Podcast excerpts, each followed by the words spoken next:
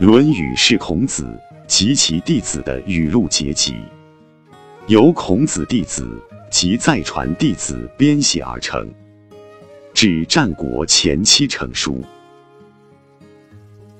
全书共二十篇，四百九十二章，以语录体为主，叙事体为辅，主要记录孔子及其弟子的言行。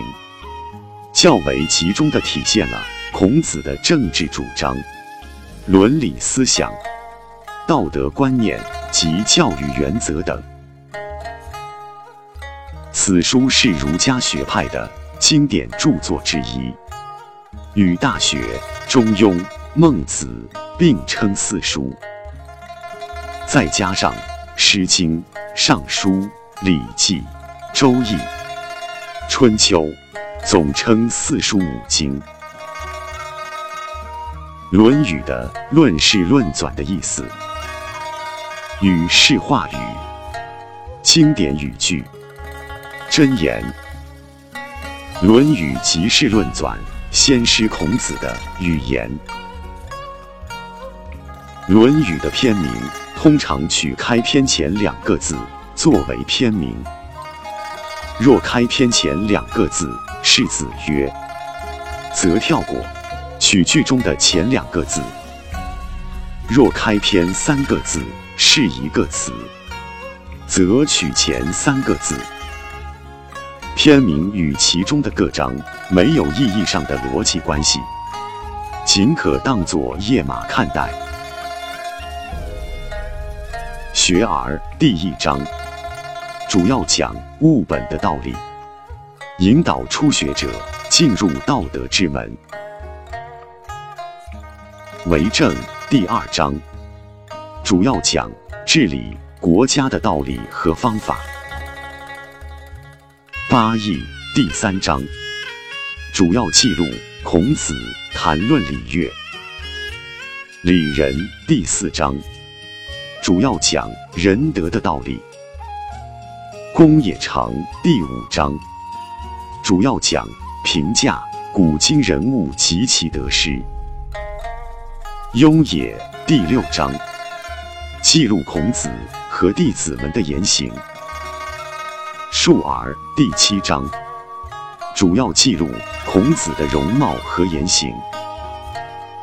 泰伯第八章主要记孔子和曾子的言论及其对古人的评论。子罕第九章主要记孔子言论，重点为孔子的行事风格，提倡和不提倡做的事。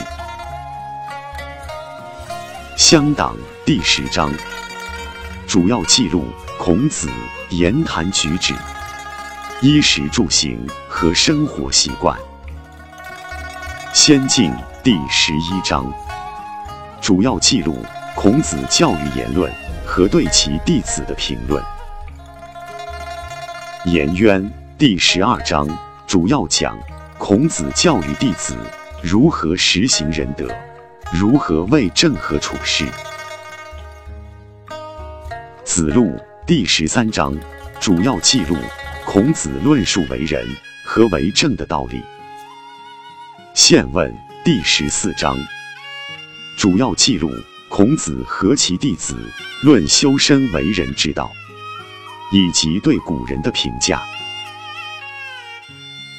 卫灵公第十五章主要记录孔子及其弟子在周游列国时的关于仁德治国方面的言论。记事第十六章主要记孔子论君子修身。以及如何用礼法治国。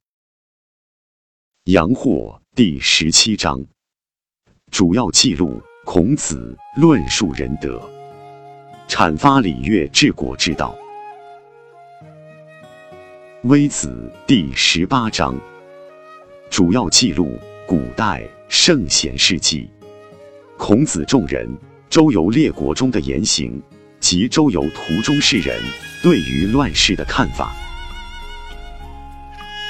子章第十九章主要记录孔子和弟子们探讨求学为道的言论，弟子们对于孔子的敬仰赞颂。《尧曰》第二十章，主要记录古代圣贤的言论和孔子对于为政的论述。《论语》自汉武帝罢黜百家。独尊儒术之后，被尊为五经之管辖，六艺之后经，是研究孔子及儒家思想，尤其是原始儒家思想的第一手资料。南宋时，朱熹将《大学》《中庸》《论语》《孟子》何为四书。使之在儒家经典中的地位日益提高。元代延佑年间，科举开始以四书开科取士，此后一直到清朝末年推行洋务运动，废除科举之前，《论语》一直是学子士人推师奉行的金科玉律。《论语》进入经书之列是在唐代。